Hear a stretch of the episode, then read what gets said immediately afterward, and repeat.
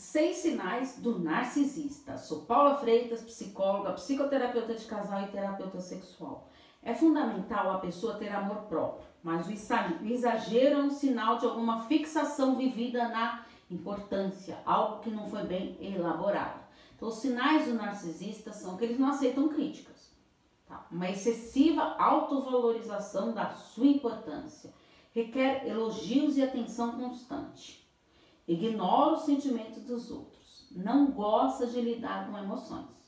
Gosta de dar ordens e de ter o controle das situações. Ele sofre quando recebe críticas e não consegue lidar com a rejeição, pois apresenta como característica esse sentimento de ser muito importante. Então, ele não pode ser rejeitado.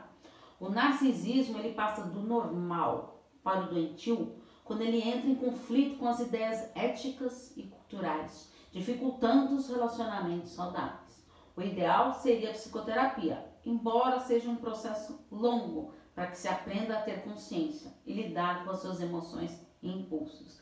Lembrando que o narcisista dificilmente aceita a terapia. Se você caiu de paraquedas aqui, te convido a acompanhar meus textos, vídeos, posts nas redes sociais podcast Relacionamento e Psicologia. Os links estão todos na descrição do YouTube. Então se inscreva no canal no Paula Freitas Psicóloga, porque afinal, quem cuida da mente, cuida da vida. Um grande abraço. Tchau, tchau.